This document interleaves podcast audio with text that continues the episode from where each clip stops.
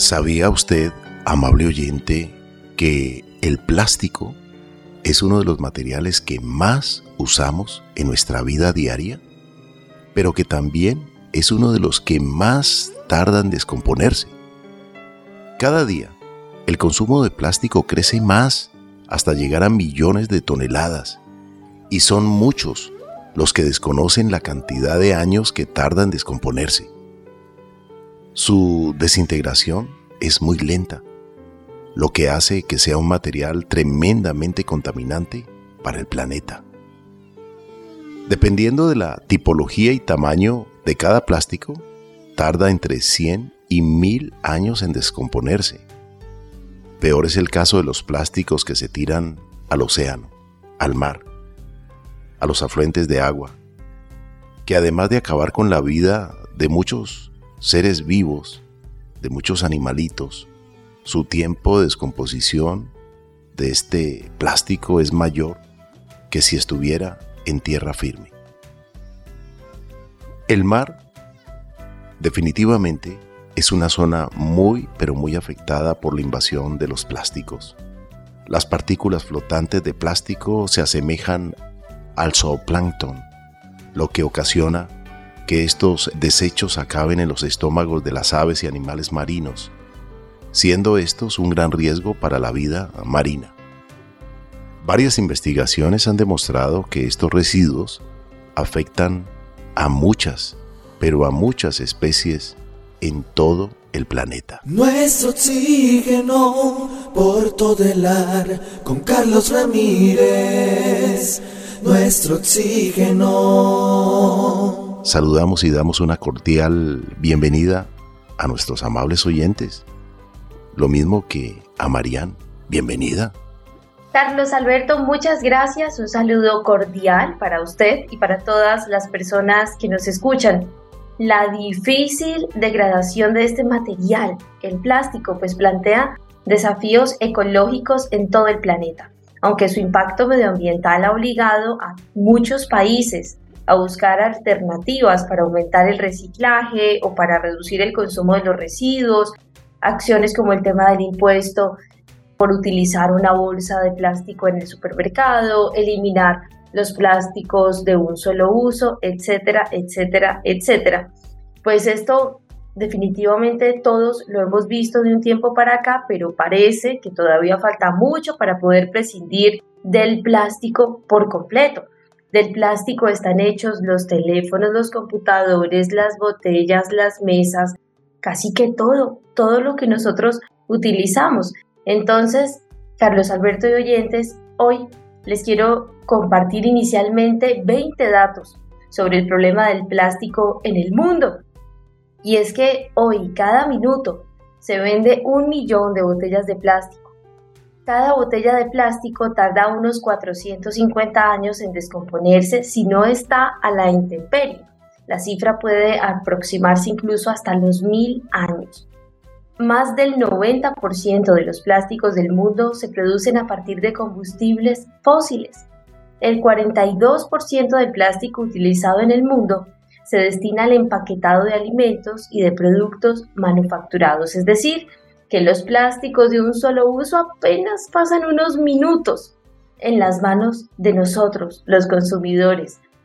Y a pesar de la mejora de los datos del reciclaje de los plásticos, la realidad es que más del 25% de estos desechos todavía es arrojado a los vertederos y 8 millones de toneladas de residuos plásticos acaban en los océanos cada año. Llegan por dónde? Por las vías fluviales y esto se concentra en los grandes ríos del mundo y sus principales afluentes. Y si los datos se mantienen, como los que les acabo de compartir, pues los océanos contendrían más plástico que peces para el 2050 según la ONU en su último estudio publicado. Qué importante es entender que no solamente estamos dañando el mar, sino también estamos llevando este plástico hacia una concentración en los grandes ríos, en los principales afluentes, esos afluentes que nos permiten el agua potable, esos que permiten la vida del bosque, de muchísimos animales que lo habitan allí. Qué importante también es conectarse entonces, Carlos Alberto y oyentes, con el agua. Cuando hablamos de plástico, somos cuidadosos cuando vamos de camping, somos cuidadosos cuando vamos de visita al río, somos cuidadosos con el lago que tenemos cerca de la casa, somos cuidadosos con el riachuelo que pasa cerca de nuestra vivienda o probablemente ya luzca como un caño? Por todo esto que usted ha mencionado, Marian, los seres humanos tenemos una responsabilidad colectiva y al mismo tiempo individual, porque basta con darle un vistazo a nuestro alrededor, en casa o en la oficina. Nos daremos cuenta que existen variedad amplia de productos de plástico.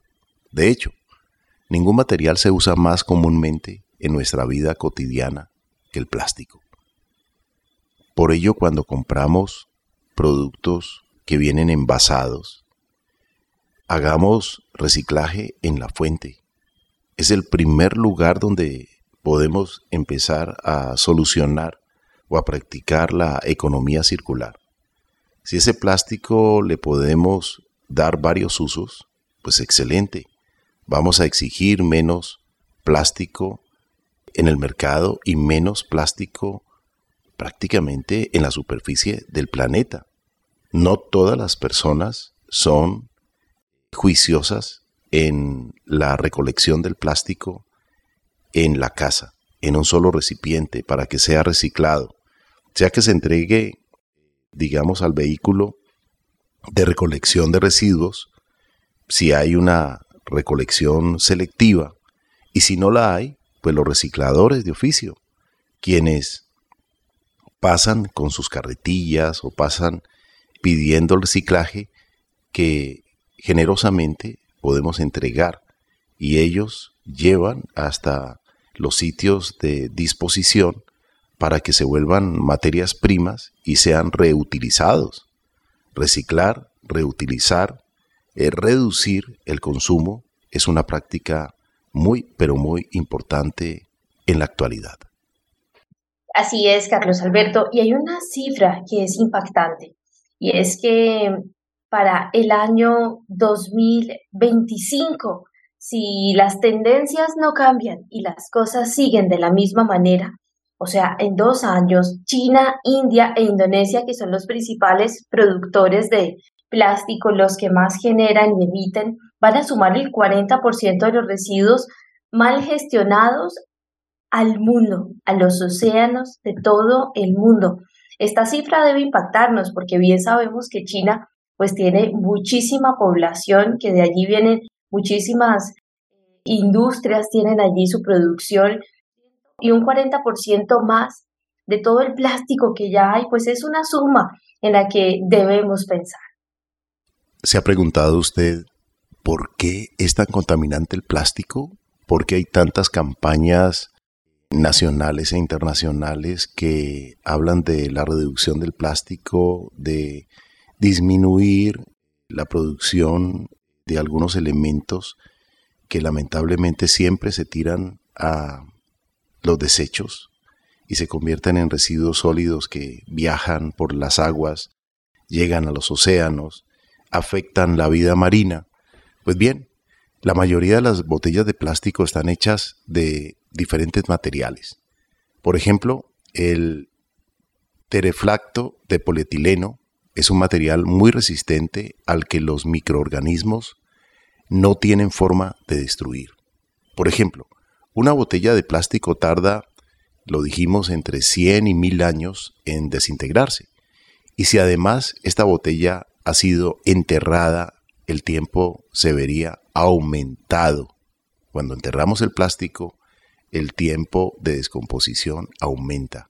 La única manera de deshacer el plástico de botellas o bolsas de supermercado es la fotodegradación, un proceso que para el que se dé necesita de la luz del sol.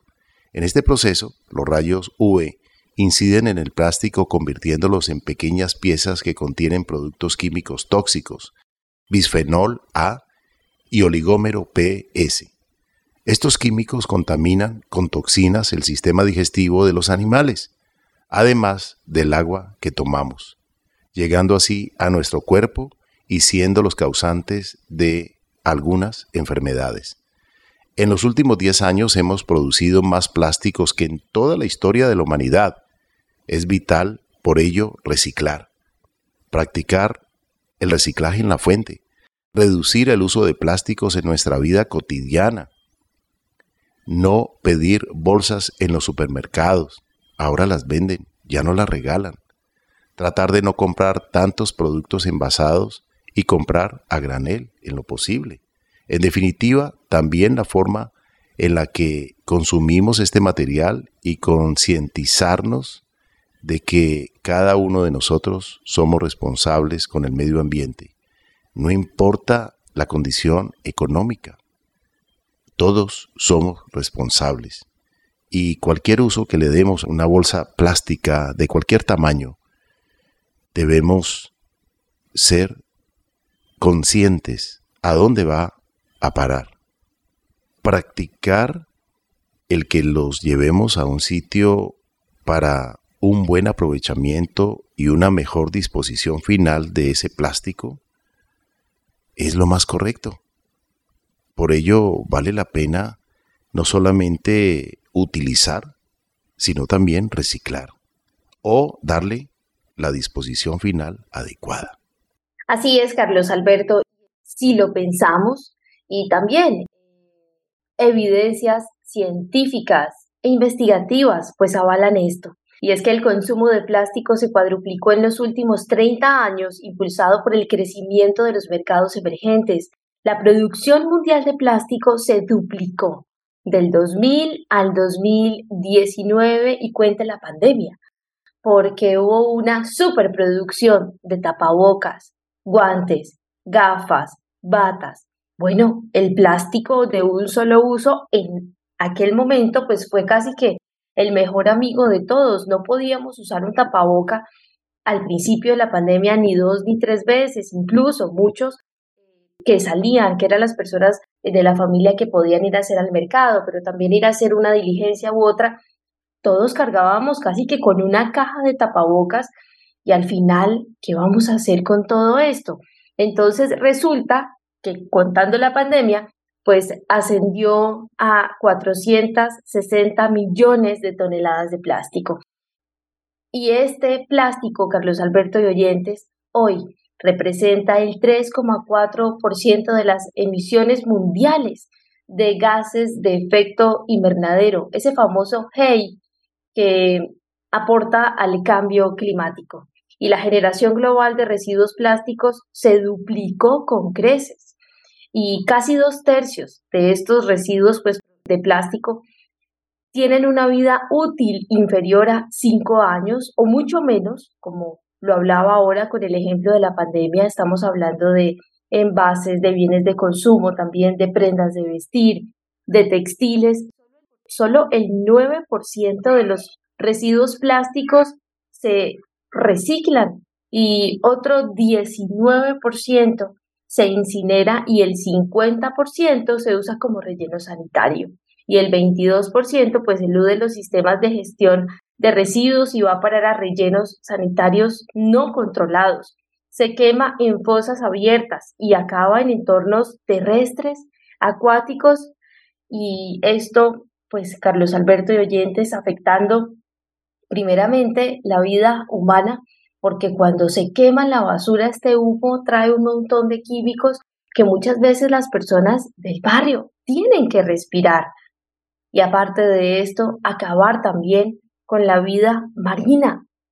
Resulta que en el año 2019, 6,1 millones de toneladas de residuos plásticos se filtraron en los medios acuáticos y 1,7 millones fluyeron hacia los océanos. Estamos siendo responsables de los océanos. Hoy se calcula que en la actualidad hay más de 30 millones de toneladas de residuos plásticos en los mares, en los océanos, y otros 109 millones de toneladas se han acumulado en los ríos. los ríos, de esos que hemos hecho muchos programas aquí, Carlos Alberto y oyentes, hablando de su importancia, de la necesidad incluso de los ríos. Sin agua nosotros no podríamos vivir. Muy bien conocemos todavía los sistemas de desalinización no están funcionando al 100% y no todos los países tienen acceso a esto al ser una tecnología tan costosa. Entonces, estamos descuidando lo que tenemos gratis. Dios hizo los ríos gratis y nosotros los estamos contaminando como si nosotros mismos tuviésemos la capacidad de crear ríos. Estamos a tiempo, podemos hacerlo. El medio ambiente necesita de ti, de tu pasión, de tu voluntad, de tus acciones para mejorar el planeta.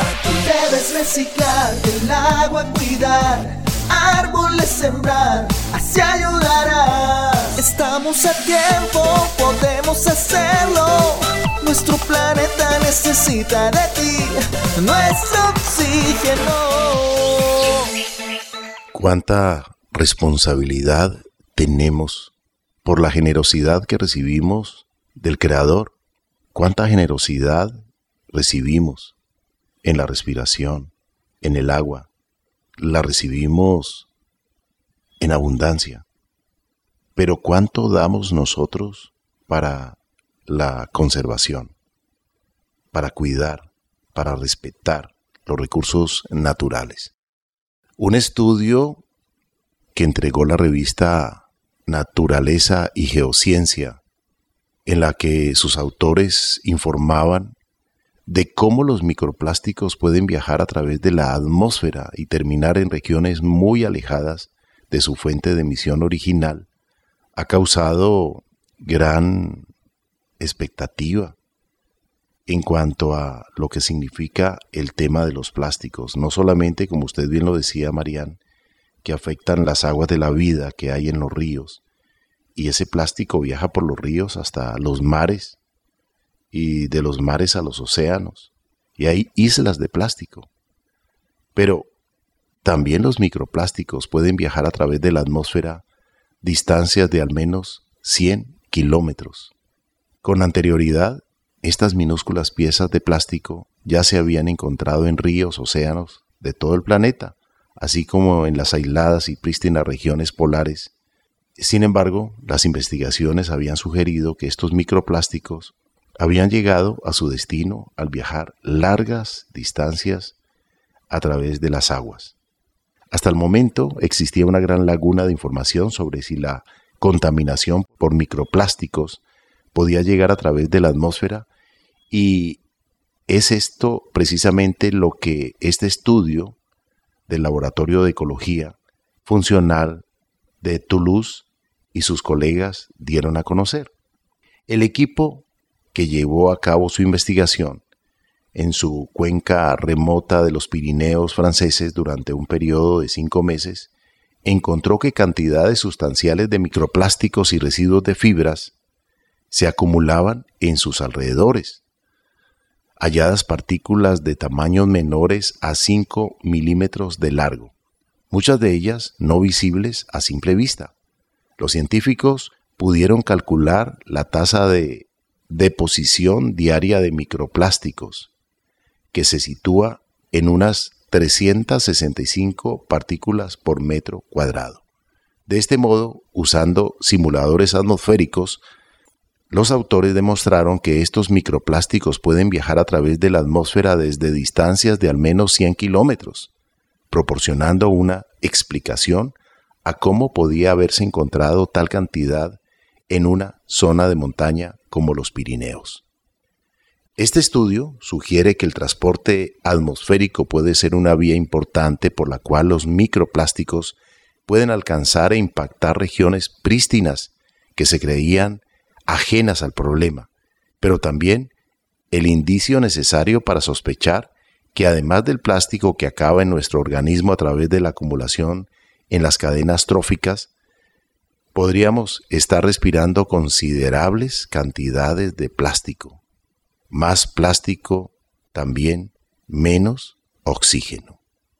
increíble eso que usted acaba de mencionar, Carlos Alberto y oyentes. O sea que estamos afectando casi que nuestro propio oxígeno, nuestra vida aquí. Porque muchas veces descuidamos un poco eh, la gestión de los residuos, esos mismos que generamos día a día en casa. Antes de ir a la pausa, Carlos Alberto y oyentes, quiero que escuchemos una canción titulada Gaia. Muchas veces no nos damos cuenta de todo lo que podemos tirar porque estamos ocupados, ocupados en el teléfono, estamos ocupados en el computador y vamos por la calle con mucho afán y donde nos coja el momento de terminarnos de comer algo, pues la envoltura se tira donde caiga, porque alguien la va a recoger.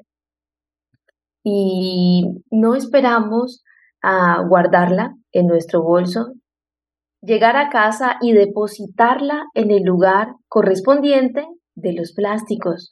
Y cuando sean restos de comida, pues en el lugar correspondiente de los residuos orgánicos pero tanto afán a veces, pues nos olvidamos de esto que consideramos menos importante en nuestra lista.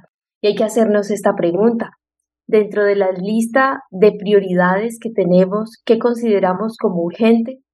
¿Qué consideramos como importante? ¿Qué consideramos como una necesidad? ¿Y qué lugar ocupan nuestras acciones por el planeta? Esta canción es del grupo musical Pa' Vivir Contento.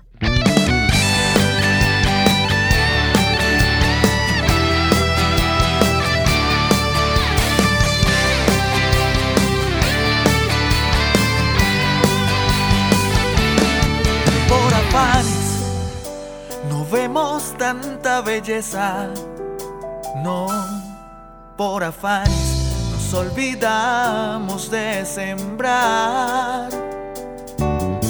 Por descuido, olvidamos que hay un futuro en esta tierra. Si la queremos mañana, la debemos respetar. Por inconsciencia, vamos perdiendo la batalla.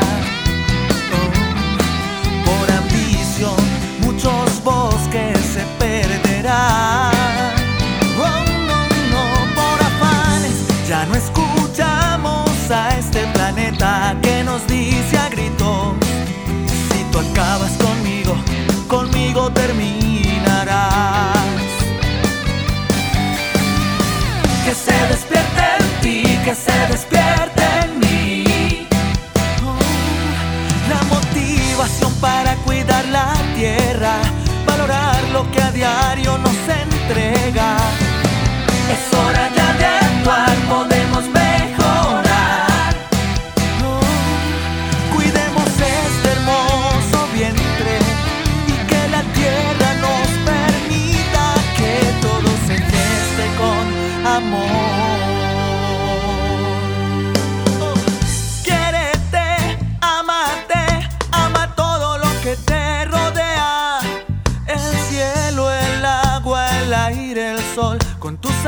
Olvidaste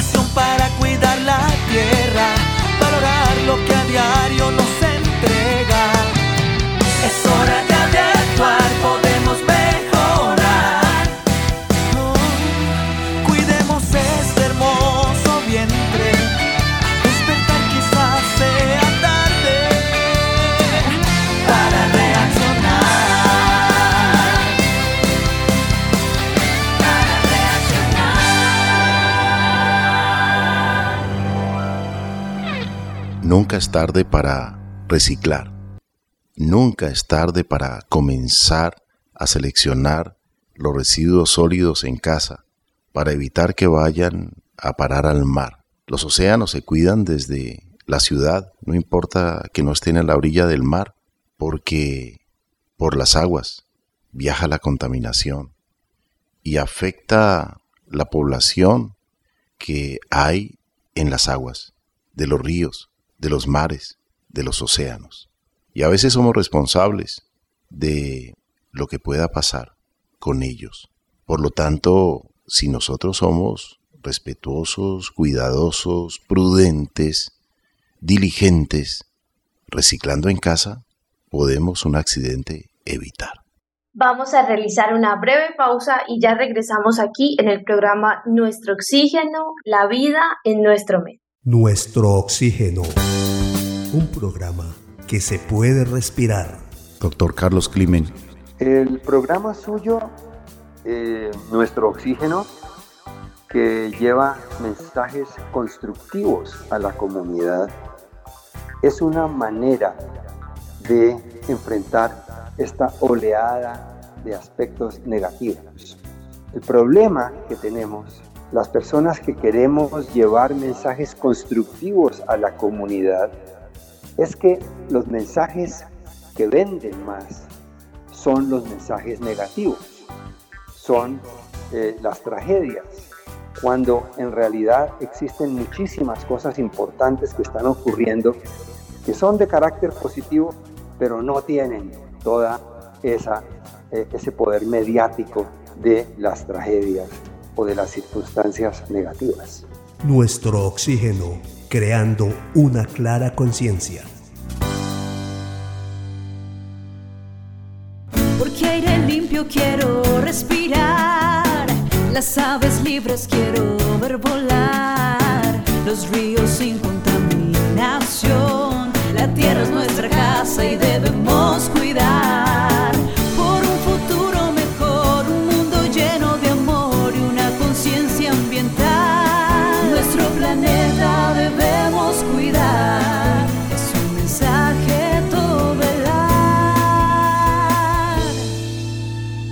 Escuche el latido de los bosques. Estos ofrecen alimento y medicina, protegen el suelo, cobijan a muchas especies, ofrecen servicios ambientales que se pierden con la deforestación. Cuidemos nuestros bosques. La vida en nuestro medio, nuestro oxígeno. Continuamos con nuestro oxígeno y continuamos compartiendo con ustedes la reflexión sobre las consecuencias, los efectos del plástico en el agua, en el aire y la invitación para que realicemos acciones personales, familiares, comunitarias para evitar la contaminación, para reciclar, reutilizar, reducir. En tareas cotidianas, sencillas, en casa, en el barrio, en la ciudad, en el país. La suma de voluntades realmente permite minimizar los riesgos que hay con el plástico y un mejor aprovechamiento. Porque siguiendo con el estudio que referenciábamos hace un rato, Marían, de que el plástico está viajando también a través de la atmósfera y llega a 100 kilómetros de distancia por el aire y que de una u otra manera estemos respirando plástico. Debemos añadir otra noticia, otro informe que llega a través del equipo de la doctora Sacha Tetu de la Universidad de Macquarie, la cual daba a conocer su publicación, su investigación, en un estudio titulado sobre el plástico. Y ella dijo lo siguiente, el 10% del oxígeno que respiramos proviene de un género de bacteria llamada Prochlorococcus que habita en el océano. Podemos pensar que el oxígeno en la Tierra procede en su totalidad de las plantas, No obstante, nada más lejos de la realidad, anotó la estudiosa de este tema, reafirmando que el 10% del oxígeno que respiramos proviene de un género de bacteria que habita en el océano. Y ahora las pruebas de laboratorio de la investigadora han demostrado que estas bacterias son susceptibles a la contaminación plástica. Abro comillas. Encontramos que la exposición a sustancias químicas filtradas por la contaminación plástica interfirió con el crecimiento, la fotosíntesis y la producción de oxígeno de la bacteria fotosintética más abundante del océano, explicó la investigadora. Ahora nos gustaría explorar si la contaminación plástica está teniendo el mismo impacto sobre estos microbios en el océano. Cierro comillas. Se estima que la contaminación plástica causa pérdidas anuales por un valor de más de 13 mil millones de dólares en daños económicos en los ecosistemas marinos, y el problema solo hace que empeorar, ya que se estima que el peso del plástico en los océanos superará al de los peces para el año 2050. Carlos Alberto y oyentes, pues definitivamente escuchar que la presencia de plásticos será mayor que la de los peces, pues es lamentable, porque nosotros respiramos gracias al oxígeno que también nos provee en gran parte los océanos. Este planeta ha sido diseñado de una manera perfecta y ninguno de nosotros, esa es la verdad, tendríamos la capacidad de rediseñar un nuevo planeta.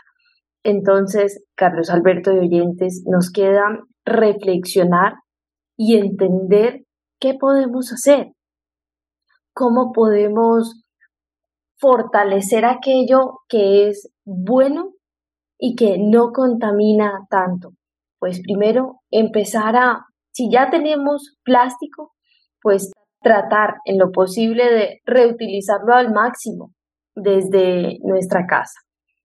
Para muchas personas, para algunos expertos el reciclaje funciona, para otros expertos no, pero el punto en el que une ambos expertos es en el de la reutilización.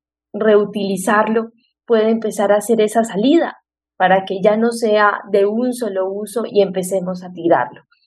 Cambiar, por ejemplo, las botellas de plástico. Si todo el tiempo consumimos muchísima agua, ¿para qué comprar muchas botellas todos los días? Pues compremos una de vidrio y allí estamos tomando.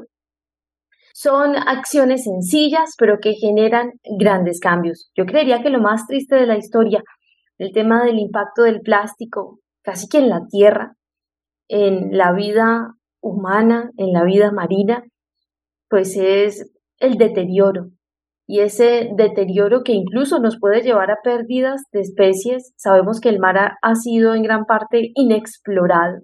Entonces, acabar con especies que ni siquiera conocemos, que todas están allí desde la más pequeña hasta la más grande, cumpliendo un gran propósito. No hay nada que se haya creado en esta tierra sin un propósito, todo cumple una función. Entonces debemos cuidar la vida, debemos también compartir información valiosa. Y hay una canción del grupo musical Para Vivir Contento titulada Agua, obra maestra, porque es una obra maestra, porque Carlos Alberto, ni usted ni yo, pues podemos hacer agua. Es una obra maestra. Entonces, aprovechemos este recurso que con tanta generosidad nos entregó Dios Procuremos no desperdiciarlo. Pensemos también en que al otro lado del mundo, al otro lado del continente, pues hay personas que tienen que recorrer largas distancias para obtener solo un poco de agua potable. Vamos a escuchar esta canción del grupo musical para vivir contento, pero antes de escucharla les recuerdo que para escuchar todas las canciones deben ir a YouTube y en el buscador escriben grupo musical para vivir contento. Allí van a encontrar todas las canciones, pero si se suscriben, van a recibir una notificación ante los nuevos lanzamientos.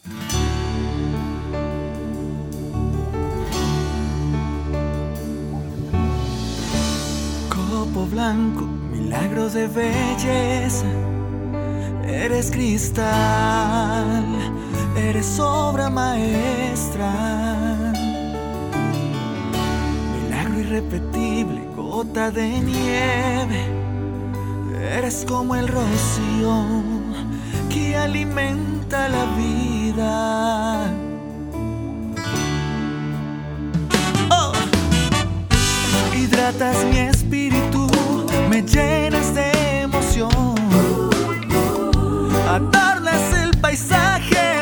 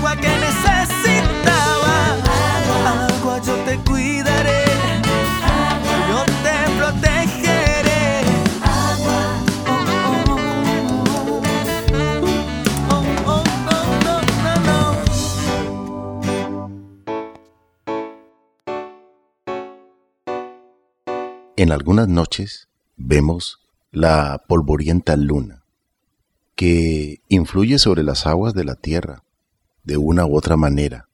Influye también eh, por su fuerte influencia sobre el medio ambiente, causando las mareas que afectan las corrientes marinas y estabilizando el eje de rotación terrestre.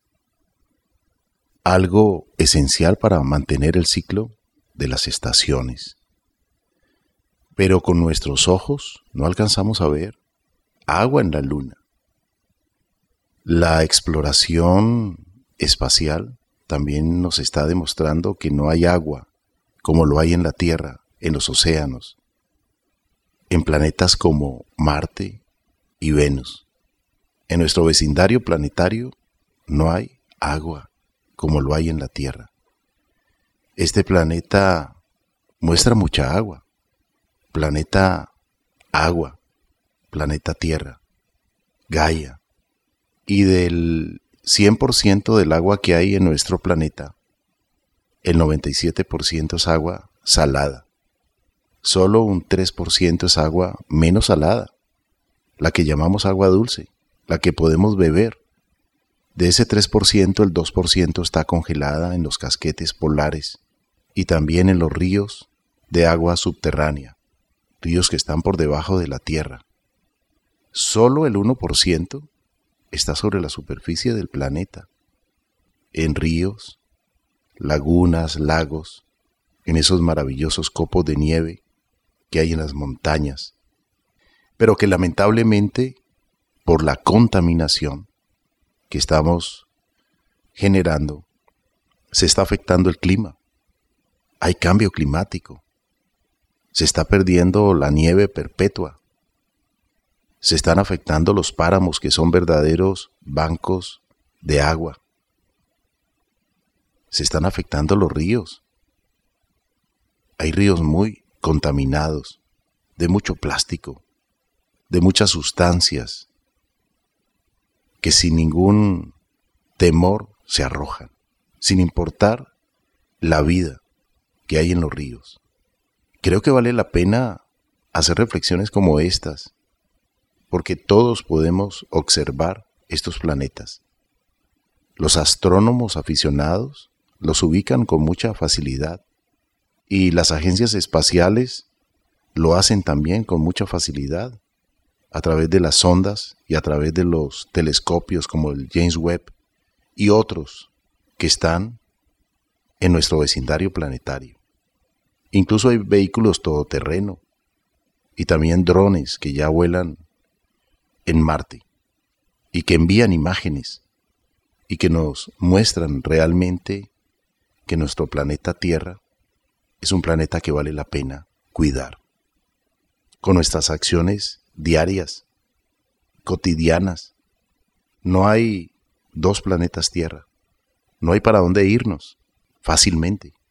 Con mucha dificultad se está regresando a la Luna después de 50 años.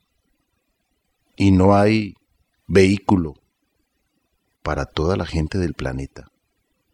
Por lo tanto, tenemos que cuidar esta casa de todos no solamente de los seres humanos, sino de los seres vivos. Y seres vivos son los árboles, son las plantas, son los seres silvestres del bosque, son las aves, son tantos seres que merecen nuestra consideración, nuestro respeto, porque ellos también comparten el planeta con nosotros. Por ello, hoy hemos querido entregar un informe sobre lo que los científicos están diciendo, lo que causa el plástico en el agua, en el aire, pero también en el suelo, en el ambiente. ¿Estamos respirando plástico? ¿Estamos respirando demasiadas partículas suspendidas en el aire? ¿Cuánta contaminación hay en una ciudad? Aún el vehículo como el automóvil, los vehículos de transporte de carga, siguen arrojando smog por el tubo de escape al encender el motor de combustión. Muy tímidamente van llegando los híbridos. Aún no llegan con fuerza los vehículos eléctricos, con otros combustibles limpios, como el hidrógeno, el agua, el aire la energía solar. Por lo tanto, estamos retardando el proceso de recuperación del aire, del agua, de nuestros suelos. Vale la pena reflexionar, no solamente con canciones, sino también con informes de universidades y de investigadores que colocan un campanazo de alerta a la humanidad. Y nosotros, en nuestro trabajo comunicacional, a través de la radio, cumplimos esa misión.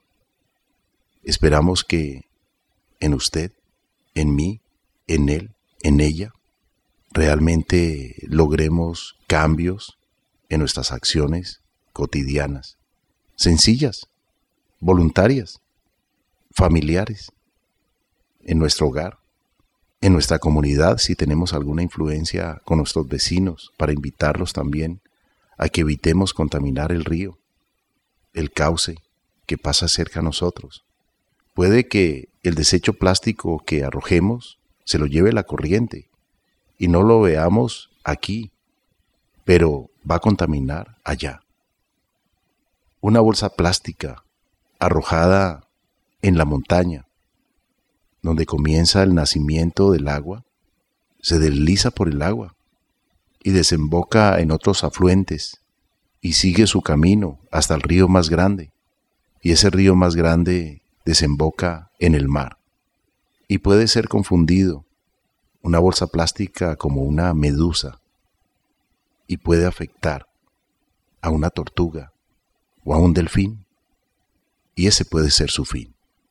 Por lo tanto, no arrojemos residuos sólidos, plástico de baja densidad, plástico de alta densidad, a la calle, por los conductos de drenaje del agua lluvia, se pueden ir y pueden llegar al mar.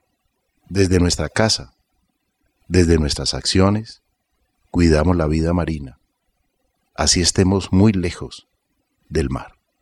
Carlos Alberto, oyentes, a la hora de ir de compras, pues no usar bolsas de plástico durante las comidas y cuando salimos fuera de casa, pues siempre que sea posible utilicemos botellas de agua rellenables, preferiblemente de vidrio. Cuando estemos comprando, evitemos los envases de plástico. Y muchas personas no saben que los microplásticos también están presentes en la composición de cosméticos y otros productos de higiene. Así que la recomendación al elegir algún producto siempre que nos sea posible, pues es elegir esos productos que son fabricados con materiales biodegradables.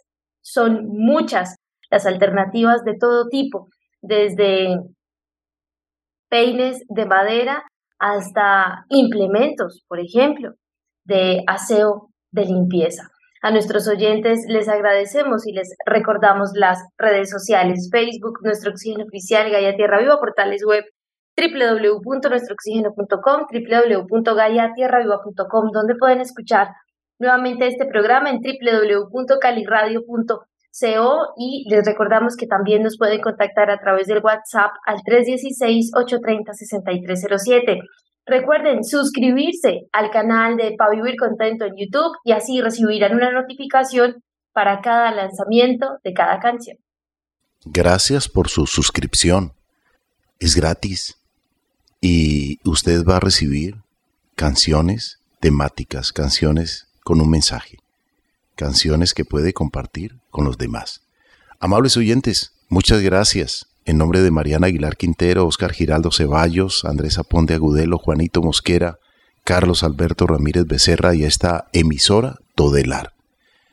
Y para terminar, quiero reflexionar con este estudio que hemos compartido hoy de la doctora Lisa Moore, coautora de la investigación, y también la doctora En la cual nos mencionaban sobre pequeños microorganismos que son críticos para la red alimentaria marina, que contribuyen también al ciclo del carbono y se cree que son responsables de hasta el 10% de la producción global de oxígeno. Una de cada 10 veces que respiramos es gracias a estas microbacterias, pero no se sabe casi nada sobre cómo el Prochlorococcus responde a los contaminantes que arrojamos los seres humanos, pero se está viendo con mucha preocupación su desaparición. Por eso, todas nuestras acciones deben ser responsables, pensar antes de arrojar y, si es mejor, actuar y desactivarnos a la contaminación, desactivarnos a destruir el entorno o el medio ambiente. Porque la otra mitad del medio ambiente está en nuestras manos. Y respetar la naturaleza siempre, siempre va a significar respetarnos a nosotros mismos y también a las futuras generaciones. Nuestro oxígeno.